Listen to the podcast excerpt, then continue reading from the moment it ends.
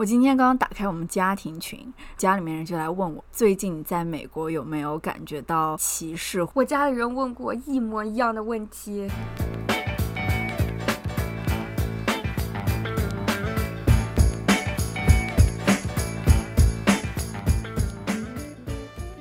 大家好，我是冉七，这里是 B B 幺二二幺，我是小乖。今天想跟大家聊一个很沉重的话题，对，因为我们最近都收到了来自家里人的关爱，真的就是别人都在问什么啊，你们什么时候结婚，什么时候生小孩？对于我们来说的话，因为特殊的原因，就会被问到你们在那边有没有受到歧视？特别是因为疫情的关系，就是我觉得大家应该都听说了，从疫情开始到现在，传说就是美国对亚裔的歧视。好像日益加重的感觉，所以家里的人都对我们很担心，大家也都很好奇这个问题。对，虽然说起亚洲人在西方国家的生存状况这个问题不是一个新的问题，这个是当第一天来也会存在这个问题，但是今年这个问题显得尤为突出。对，所以我们想借这个机会也跟大家聊一聊，作为我们在这里生活那么多年，我们自己的一些感受和我们所看到的一些事情吧。其实我跟家里面人回答这个问题的时候，我。都说，就其实纽约还好，我自己根本没有感觉到，就是今年国际局势对我们作为亚洲人有什么影响。我就说，其实我没有发生什么特别大的事情，让我觉得我在这里受到歧视，或者是有什么特别大的不同，让我觉得哇，好像这个地方对亚洲人的敌意比以前多很多。但是我又在想，我回答他们都说，因为我在纽约，纽约就蛮包容、蛮国际化的一个城市。因为我觉得我当初在 Oklahoma 的时候，那个地方非常的白。虽然我现在想，我也想不出我有什么受到歧视的地方，但是同样我也是在校园这个环境下，只是那个时候是我身边，我不可能会有那么多白人的朋友。我觉得在纽约，我们相处同事也好，你觉不觉得在交友方面，在社交方面，我们完全没有问题？各种各样种族的人，大家都可以信手拈来。其实多数是根据你个人的性格和你的一些不同的社交圈。对。跟种族关系大也不大，我觉得跟种族在纽约交友关系不是特别大。对，我觉得还是看你喜欢跟谁打交道这样吧。对，对于我来说，我觉得感受最明显的就是我在 Oklahoma 的话，就是那里除了美国人，就是其他占非常少数，本地美国人是占绝大多数的。你首先不会觉得他们会非要来跟你做朋友，隔阂非常的严重。可以跟他们做朋友吗？如果我也完想和他们做朋友的话，关键就是是不是因为有了这方。面的歧视，我连这个想法都没有。可能因为从一开始你就没有想要做朋友，所以你其实没有在说互相交往的过程中受到了歧视，对吧？对，就是他有一个无形的力量，就觉得被分开。就是当然，肯定也有很多人，就是你学习的时候，你做一个大的 project 或者是什么，你会有一些同学也好，或者怎么样好，你会觉得有很多人非常的友好，但是他绝对不会想来多跟你交流。对，啊，对我懂。他不会对你的文化特别的感兴趣。很多时候说这个只是礼貌，并不代表他不歧视你。对，我觉得美国人就特别的美国，他可以表现的非常的 nice，但是其实你根本猜不透他到。到底是在想什么？所以我在 Oklahoma，虽然我想象不出有什么受到歧视的地方，但是那个地方是一个非常非常白的地方。如果我再设身处地去想，今年如果我是在 Oklahoma，如果不是在学校的环境，那我可能还是会有一点担心。嗯，但是如果在这个事情拉回到纽约来说的话，我就觉得不太一样。像你的话，你一直都在纽约生活，你会觉得真的像大家所说的那样，纽约是一个全球最包容的地方，你完全感受不到歧视吗？我觉得不能。这么说，是很包容，但是我觉得歧视肯定是有的，而且特别因为纽约是一个特别多元的地方，我觉得种族歧视或者就是歧视本身是不可能消除的嘛，所以我觉得这个地方越多元的话，其实这种发生的就会越多，就是各种碰撞就会越多。虽然我个人身上好像没有发生过特别大的歧视的事件，但是我觉得多多少少你还是会听说吧，或者是在网上面看到的一些案例，偶尔自己会觉得说会不会这。个事情只是没有发生到我身上。如果发生到了，我对整一个事情的就会有完全不同的看法。我就会觉得这纽约也歧视也很严重啊什么的。说到这个，你刚刚让我突然想到了一个问题。如果我在想纽约跟像美国中西部的一些城市来相比的话，我在 Oklahoma 时候，我觉得就当地亚裔的美国人对我们，因为我们是作为你来这里上学，你根本不是在这里土生土长的亚洲人，他们对我们这样的外来亚洲人的敌意要大过在大城市的敌意。真的吗？对，因为敌意吗？我说不出来，我可能不能用敌意这个词，但是我觉得在比如隔说，阂吗？他会特别想要表现出来你跟他不一样。就是你来自他的这种距离感，要比你在一个大城市，就是我觉得这是我感受到的来自多过于白人给我的不同的感觉。换到纽约的时候，我就觉得哇，这里的 Asian American 他们非常的友好，在纽约的。但是我在 Oklahoma 完全感觉不到。就是在 Oklahoma，如果你在一个陌生的环境，你去跟一个白人也好，你去跟一个黑人也好说话，他会觉得他更愿意来跟你说话，或者更愿意来交友，多过于当地的 Asian American。哦，我觉得这个是一个非常不太一样的地方。对，另外一个点，我刚刚在想，呃，纽约有很多当地的华侨，这些华侨当初就是比如说像接近广州啊、香港一带的这些人建立 China Town，这些人跟来留学的年轻人又非常的不一样。嗯，比如我们去 China Town 买东西，然后嗯或者我们之前在 China Town 的驾校学车，嗯我偶尔会觉得说，其实老一辈的移民 和我们有很多能聊的地方，对，他们的孩子是国人，但是对于他们就他们自己其实和我们有很多相似的地方，就是嗯你其实都是在中国的环境下出生长大，后来移民到了美国这个地嗯方。虽然他对可能中美两国的看法和我们现在非常的不一样。对，非常不一样。嗯但是经历是相似的嘛，嗯就是这个过程。但是我觉得可能年轻一代像你说的，如果是出生在这里的美国人的话，其实成成长经历是完全不同的。，对，但是当我们今天我们两个坐下来来聊这个歧视，我们的所看到和我们所感受的，我们不能代表所有人，因为我觉得我们自己看到的这些老一辈的移民，他们到这里的整个生存状态，他们整个人的感觉，他们的交友状况，已经跟我们完全的不一样了。我觉得嗯年轻人来说的话，即使你不是在这里长大的，我们这一代的人在西方社会的适应能力，要比之前大家所谓的你觉得来自白人或者来自西方社会对我们的这些歧视是基于老一代华侨。嗯我觉得，所以这个是当我们来谈论歧视的时候，我们可能脑海里面带着的印象是来自于以前觉得的歧视所谓的是什么，所以我们才觉得歧视没有那么严重了，只是作为我们自己来谈这个问题。说到这个，其实可能现在歧视的事情还是有。我最近看到一个新闻，新闻就是说纽约其实现在专门成立了一支亚洲的警察的队伍。真的，对，就是因为针对亚裔的 hate crime 歧视的犯罪案件歧视亚裔的，多对，所以才哦专门组成了一支只是亚裔警察的队伍。当时看到的时候，自己就会觉得说，可能在我们没有经历的时候，其实还是会有很多歧视的案件发生。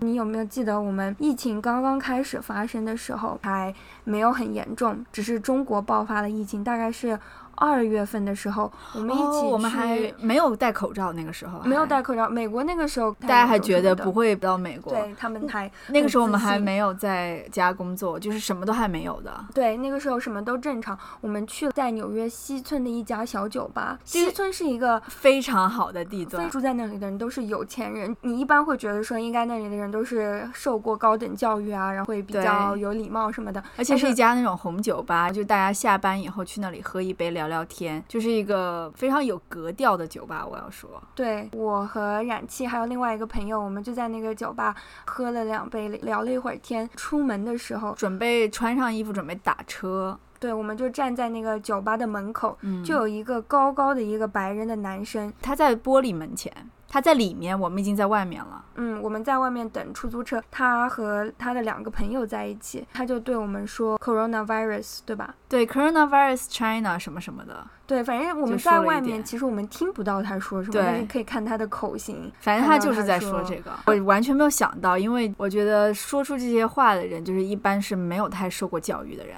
嗯，我一开始也这样觉得，所以那一次我们家的人后来问我说啊，你们有没有受到过歧视什么的？就这件事我没有跟我家里的人说，对因为我也没没有受到伤害，对对对也没有怎么样。但是我脑子里面就突然想到了这件事，这个事情是会发生的。虽然这个事情到后来我其实都有点忘记了，嗯就是因为好像也不是那么特别重要，他就说了两个词，然后他当时人也没有在我们跟前，就是他其实是在店里面，然后我们而且其实他也像是有点喝多了。真的就是歧视还是挺常见的吧，应该说。对，因为我们如果来想的话，其实我们都能数出个一二，不是说要歧视，是要到了那种真的是指着你的鼻子要骂你，或者是说一些非常诋毁你的话，这种才是歧视。就是有很多歧视就是非常的隐晦，你觉得他没有在歧视你，其实你到头来想一下，如果你是跟他同一种族的人，他可能就不会再说这样的话的时候，其实他就是在歧视你。嗯。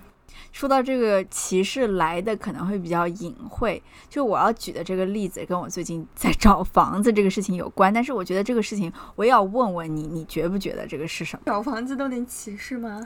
我不觉得别人是歧视，但是首先要找房子，我要找室友。这个室友我就想找一个室友，那我就开始找房子，就找到了我喜欢的以后，我就开始网上发，我就说我找到这个地方，我希望找一个什么什么样的室友跟我一起住，对这个舍的条件是怎么怎么样的，我就是说一些。因为我发的是在 Facebook 上面，在纽约人比较多的一个找房的一个社区，发了以后就会有各种人就来回你啊，或者说哦你这个房子还有吗？我对这个感兴趣，然后他会给你一段。自我介绍，我就发现了一个问题，也不是说是不好啊，就是但是主动叫我说想要跟我做室友的人，就都是男的吗？也不是，就是分了几个特点，就是有点奇奇怪怪的，也 也不说是奇奇怪，就是偏几个类型，有一些条件不是很好，这是一个。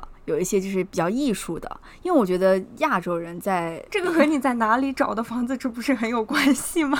呃，对对对，就是我要住的地段有关系，就是我们住的这个地段就是比较艺术人多，我是这样觉得的啊。第二个类型就是比较艺术的这种年轻，你觉不觉得这个也是我一个观察？很多比较艺术的人，比喜欢各种各样文化的人，他可能会更愿意跟亚洲人交朋友，不太主流的白人，因为艺术这个本来就很多元嘛。嗯，对，所以我觉得。这是因为他们喜欢的，就是喜好不同行业，对，就是他还是会有不同行业的文化。对对对，所以来跟我说话的人，叫要不就有点怪怪的，要不然就是有一点，反正我说不出来，就是有点。有些人比较歪瓜裂枣，有些人我就比较有个性。我没有觉得哪一个好或者哪一个不好。这个时候我就也没有找着，就是时间啊，或者是各种其他的因素，就是我也没有找着这个室友，就觉得那怎么办？我不想再因为这个事情失去了一个好的房子，因为这个房子如果你找不到室友，人家就可能会被租出去。所以。所以这个时候我就叫了一个之前我来纽约的第一任室友，她是一个德国女生，她的 Facebook 的 profile 看起来就是非常的 good package，大家看着就觉得哦，她 look like a good roommate 那种感觉的 standard。她发了以后，她就说我帮你找到了好多，这是我主观啊，我就觉得她找来的人就是主动去找她说要找房子人，清一色的主流白人。就是你懂吗？就是虽然我说主流白人或者是非主流白人这个词其实也比较歧视，但是 但是你们懂的。主流白人和非主流亚裔的较量。其实我也不想跟这些人做室友。对啊，但是我就想说，这个我只是觉得这是我的观察。种族的关系。对，可能有是你自己的 preference。你整个人的感觉和你整个人的风格就和你之前那个室友完全不同啊！觉得这个不是唯一变量，所以不能轻易对对对，这个对不能。听一下，但是这是我的一个小小的观察。我那天觉得非常的有意思，就是有一个一模一样的白人染漆也发了那个广告，然后他对，这就是你做实验必须要控制变量，但是我没有办法。但是这是我的一个小小的观察。虽然就他找来那些人的话，我一看的话，我也不想跟这些人做室友，因为这些人看起来比较无聊，他们没有奇怪的一面嘛。然后他就有一个比较奇怪的人找了他，然后我就说，哎，这个人看起来不错，然后他就跟我说。What？他说你想跟这个人做室友吗？他说这个人我差点都没有发给你，所以我觉得这个是一个比较神奇的地方。说到这个。主流白人这个词虽然很不好啊，这样说词听起来简直是怪怪的。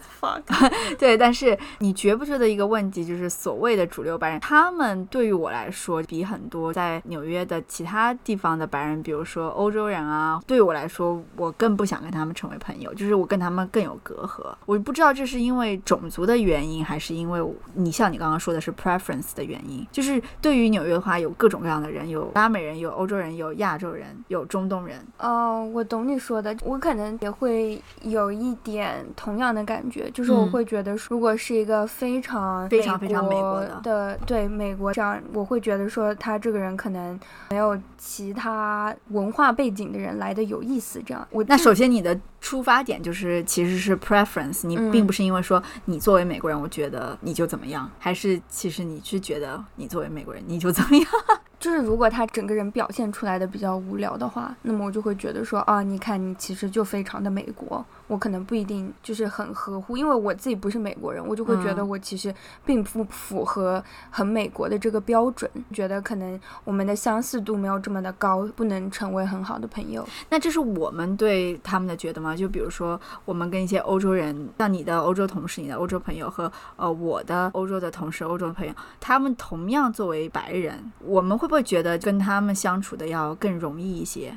这个我觉得很难说，因为首先我欧洲的同事很少，就是欧洲的同事，我觉得就肯定要少嘛。我的欧洲同事肯定也要少过美国同事很多，所以其实我并不知道主流欧洲的文化是什么样的，因为我并不在那个地方生活。但是我们今天所讨论的所有都在美国吗？没有，我的意思就是从我们的角度来出发来看美国的话，就是可能还有其他种族人的情况下，我们是这样觉得，他们可能觉得你如果只是特别美。美国的这个背景的话，我会觉得你比较不容易相那么，同样，那对于美国人来看，所有外来人，他会不会觉得其他欧洲人或者是拉美人跟他们有同样的肤色？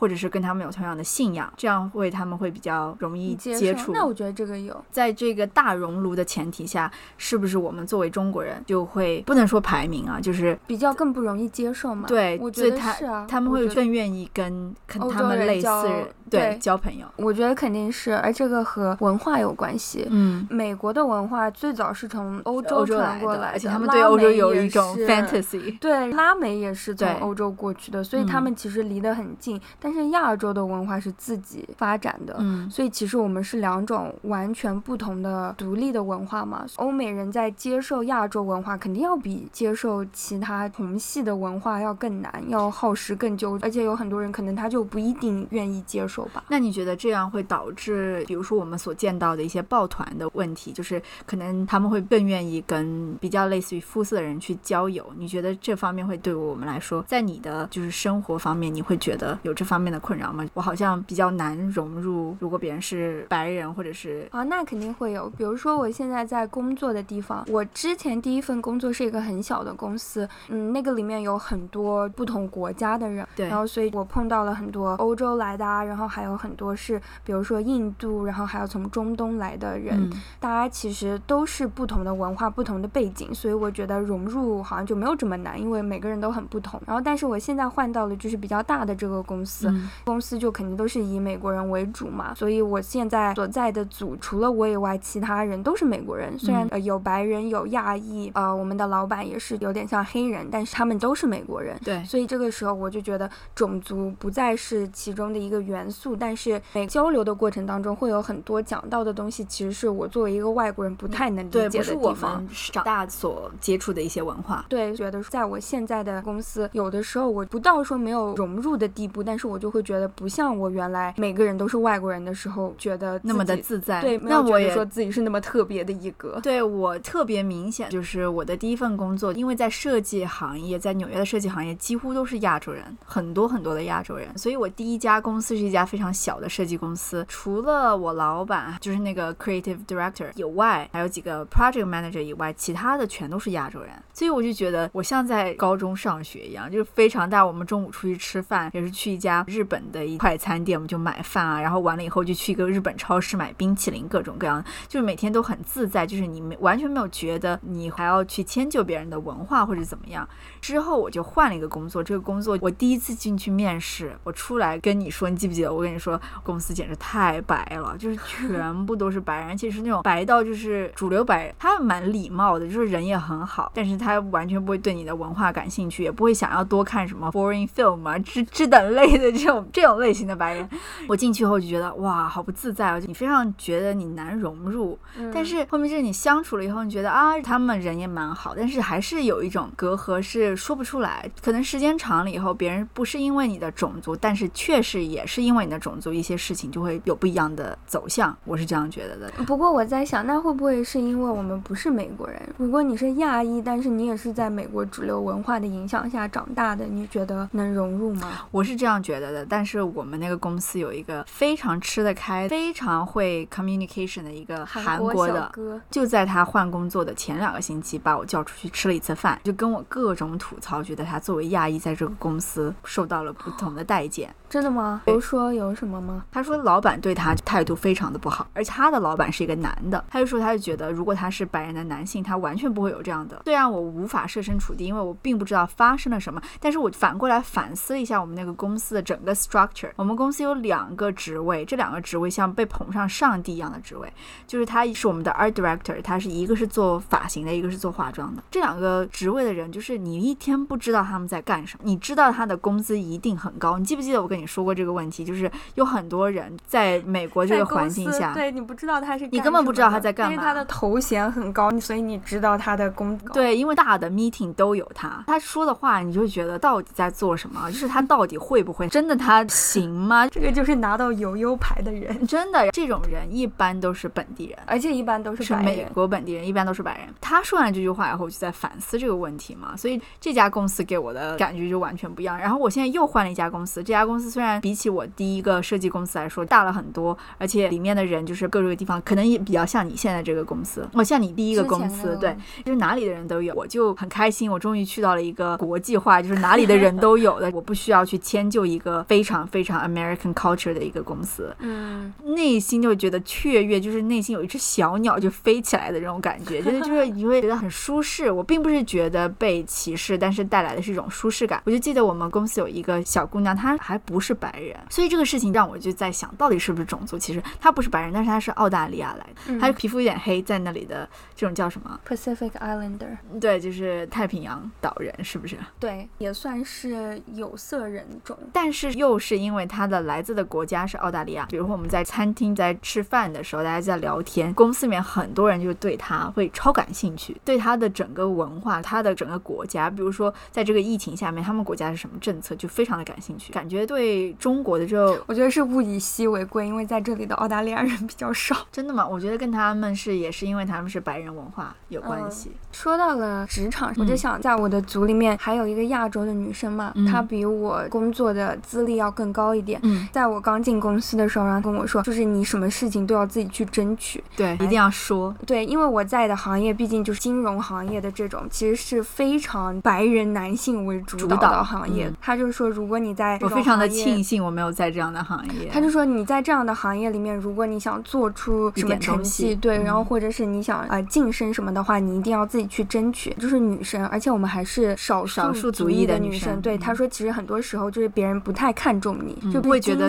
不足啊什么的。其实啊，不会很把你当回事的那种感觉。但是同时，我想，我觉得在我的公司，还有之前我看到的一些不足以代表全部的一些个例里面，我觉得亚洲的女生在职场感觉还很厉害。我们公司里面比较高层职位的，如果是亚洲人的话，都是女性哎，真的。嗯，你有没有在金融行业吗？你的意思是？我们公司是个 media。不一定是金融的，但是我就觉得好像亚洲女性在职场好像还挺厉害的，厉害的还蛮多的。就是如果要来想的话，比如说我同事她说她在 Bloomingdale 最大的一个 creative 的老板就是一个亚洲女性。我们公司的话，亚洲人蛮多的，我举不出例子，但是你这样说的话，我觉得我有这样的印象，就觉得亚洲人在职场做的还蛮好的，多数都是女性。我自己觉得，我就在想，这跟我们做的行业有关。付出同等的努力，你有没有觉得亚洲女性？性会比男性更容易得到美国社会的认可，可能有一点，但是我不敢说是不是在工作上，因为我的工作就是男女比例本来就是差不多是一比九，所以我碰到的亚裔男性就很少，可能碰到的女性很多。对，所以不太好做这个结论。但是如果要只是说亚裔的男女在美国的生存状况的比较的话，我觉得如果不拿工作来说，当然我们大家老生常谈都会听到亚裔男性在西方社会的生存环境，他们觉得。他们面临的压力要多过女性太多，所以我觉得你刚刚所说的亚洲女性在你们公司头衔大的亚洲人都是女性这个问题，可能带来的也是一方面，就是我觉得虽然我不是男性，但是对于亚裔，他们给女性的包容度要大过男性很多。对，很明显，这又会回到另外一个问题，就性别主导的问题。现在所说的性别主导，无论在哪个国家，可能都是男性要主导这个社会。如果男性主导这个社会的话，我们作为异性，就是我们不是他们所谓的。竞争对象的话，对于我们来说，这个的社会环境肯定要更加的友好一些，有一定原因的吧？我觉得。嗯，对于亚洲女性，其他种族的人给亚洲女性的评价，就都是一些比较，也不说比较正面，就是他会对你虽然有一些固有印象，但是这些固有印象就并不是说不好的。对，虽然就是大家也没有说是你想就是那样做，就比如说亚洲女性比较顺从，就你现在听起来像骂人的，虽然就是说到底也不是一个坏事。就我们在说，其实这个也是对你的一种歧视。对，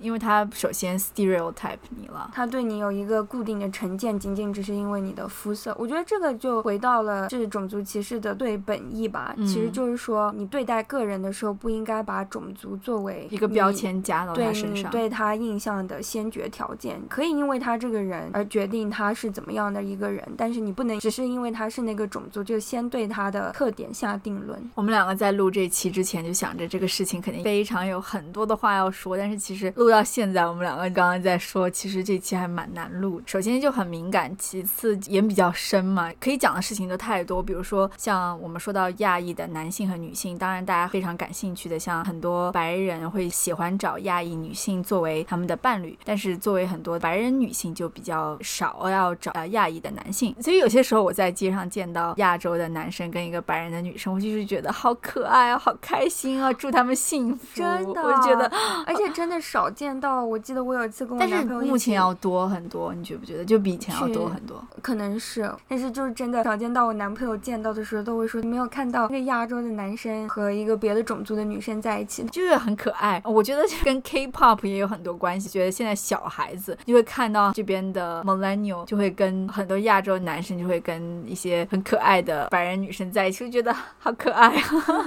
就是他们可能不会像他们的爸爸妈妈那一代对亚洲人有固有的印象，因为现在 pop culture 大家都看的东西都是一样的，你不会拒绝听亚洲人的音乐，你可能不会拒绝看亚洲人的电影。就比如说像 Parasite 寄生虫在这边热映，大家从来没有见过这样的现象，就是一个亚洲电影在美国的主流市场能获得这么大的欢迎。我觉得这些东西都是点点滴滴的。他要喜欢一个文化，要从他的方方面面，然后你接受了这个文化，也会对这个文化的人感兴趣。能讲的东西真的太多，就是关于这个，比如说亚洲的男女在美国的约会的或者交友的这种状况，我们又可以重新开一期。因为如果这要讲歧视的话，这种就太多要讲了。对，所以我们很多时候就觉得，我们想把一些讨论放出来给大家听，其实很多时候我们也不能得出一个很准确的答案，或者是分享一些结论。对，告诉你说现在这个社会就是怎么样的，或者这个就是这么一回事。就很多时候我们也希望听到其他人通过我们的讨论能有其他的想法，对，有一些启发。因为毕竟我们两个非常小的个体，我们能碰到的事情也只是非常有限。对，所以我们能提供的一些想法也只是我们所见的。所以其实我讲了这么多，我又想到了当初比较火的一个美剧，相信很多人都已经看过，叫《This Is Us》，好像中文叫《我们这一家》。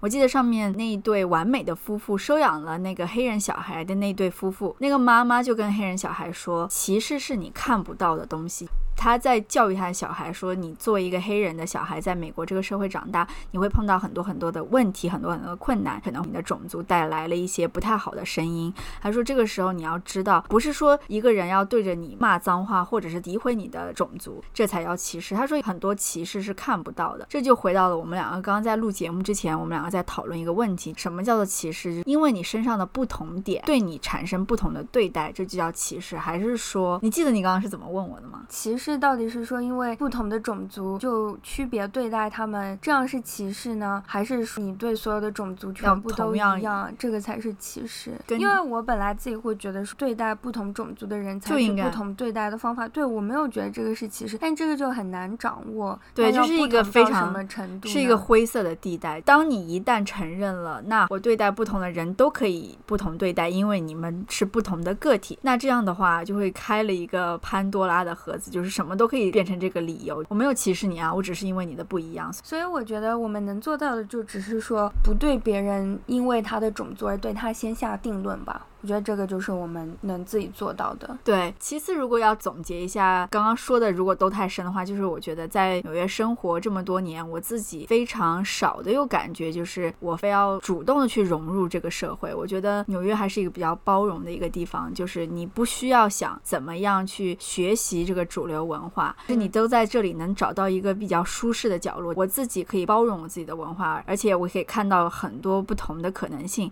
我并没有一定要知道我自己的不同，然后去强迫我进入那一个大的一个圈子。我觉得这是纽约不太一样的地方。我也同意，我觉得这个很重要，就是坚持你自己的文化，坚持你自己的背景，坚持做自己。对，这也是这个城市的魅力吧，就是它会让你觉得你自己的文化非常的有特点。你会觉得，如果我做不一样的烟火是更好。因为纽约本来就是一个。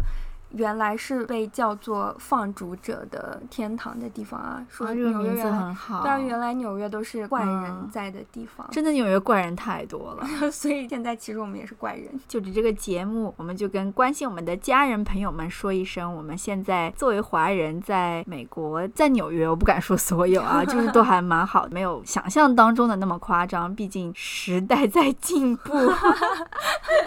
第二套广播体操。那大家今天就先聊到这里吧。对我们两个真的说的大汉堂，真的太难聊了这一期，所以希望大家给我们踊跃的留言，发给你们身边的伙伴，还是送上一首好听的歌。拜拜，拜拜。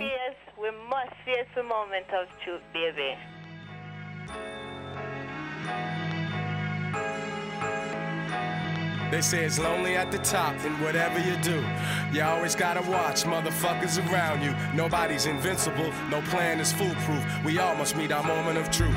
The same shiesty cats that you hang with and do your thing with could set you up and wet you up. Nigga, peep the language, it's universal. You play with fire, it may hurt you or burn you. Lessons are blessings you should learn through, let's face facts. Although MCs lace tracks, it doesn't mean behind the scenes there ain't no dirt to trace back. That goes for all of us. There ain't nobody to trust. It's like sabotage. It's got me ready to bust, but I can't jeopardize what I've done up to this point. So I'ma get more guys to help me run the whole joint. Cultivate, multiply, motivate, or else we'll die. You know I'll be the master of the who, what, where, and why. See when you're shining, some chumps will wanna dull ya. Always selfish, jealous punks will wanna pull ya down just like some shellfish in a bucket, cause they love it to see your ass squirm like a worm. But just as you receive what is coming to you, everybody else is gonna get this too. I ain't no saint, therefore I cannot dispute that everyone must meet their moment of truth. Actions have reactions, don't be quick to judge. You may not know the hardships people don't speak of. It's best to step back and observe with cool, for we all must meet our moment of truth. Sometimes you gotta dig deep. When problems come near, don't fear. Things get severe for everybody, everywhere. Why do bad things happen? To good people, seems that life is just a constant war between good and evil. The situation that I'm facing is mad amazing. To think such problems can arise from minor confrontations. Now I'm contemplating in my bedroom pacing. Dark clouds over my head, my heart's racing. Suicide? Nah, I'm not a foolish guy. Don't even feel like drinking or even getting high. Cause all that's gonna do really is accelerate the anxieties that I wish I could alleviate. But wait, I've been through a whole lot of other shit before, so I ought to be able to withstand some more. But I'm sweating though, my eyes are turning red, and yo, I'm ready to lose my mind, but instead I use my mind. I put down the knife and take the bullets out my nine. My only crime was that I'm too damn kind. And now some scandalous motherfuckers wanna take what's mine, but they can't take the respect that I've earned in my lifetime. And you know they'll never stop the furious force of my rhymes. So, like they say, every dog has its day. And like they say, God works in a mysterious way. So I pray, remembering the days of my youth as I prepare to meet my moment of truth. truth.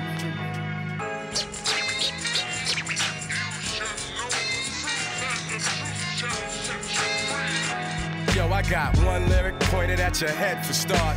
Another one is pointed at your weak ass heart. Now, if I pull the trigger on these fully loaded lines, you're gonna wish I would've pulled a black nine. I'm Mac Dimes, crack the spines of the fake gangsters. Yeah, the biting trifling niggas and the studio pranksters. Yo, looking at the situation plainly, will you remain G or will you be looked upon strangely? I reign as the articulator with the greater data, revolving on a task and much doper than my last jam. While others struggle to juggle tricky metaphors, I explore more to expose the core. A lot of act stupid to me, and we have yet to see if they can match our longevity. But anyway, it's just another day, another fake jack I slay with my spectac rap display. Styles smooth but rugged, you can't push or shove it. You dig it and you dug it, cause like money, you love it. The king of monotone, with my own throne. Righteously violent prone, my words bring winds like cyclones. Storming your hideout, blocking out your sunlight. Your image and your business were truly not done right. Throw up your hiala now, divine saviors. You got no hand skills, there's no security to save you. No pager, no celly, no drop top Benzie. I came to bring your phony hip hop to an ending. My art of war will leave you sore from the abuse, cause you must meet your moment of truth. They say it's lonely at the top, and whatever you do, you always gotta watch motherfuckers around you. No one is untouchable, no man is bulletproof. We all must meet our moment of truth. truth, truth.